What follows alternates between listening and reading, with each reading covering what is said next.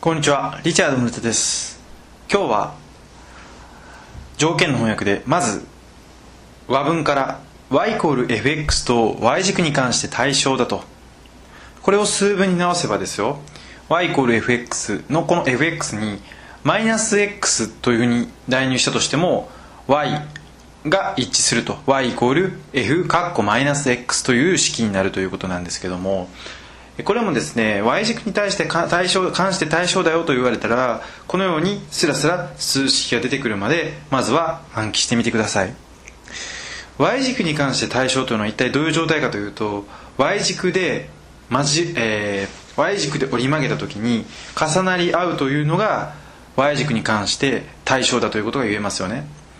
例えば一番分かりやすいグラフで考えるのであれば y コール x というグラフこの y コール x というグラフが y 軸で折り曲げたら重なり合うようなグラフっていうのはどんなグラフかというと実際にイメージできない人は書いてみてください、えー、x 軸 y 軸と書いて y イコール x と書いて y イコール x のグラフと y 軸で折り曲げた時に重なり合うのは y イコール x の x にマイナスをつけたもの。つまり y イコールマイナス x ということが言えるわけですよね。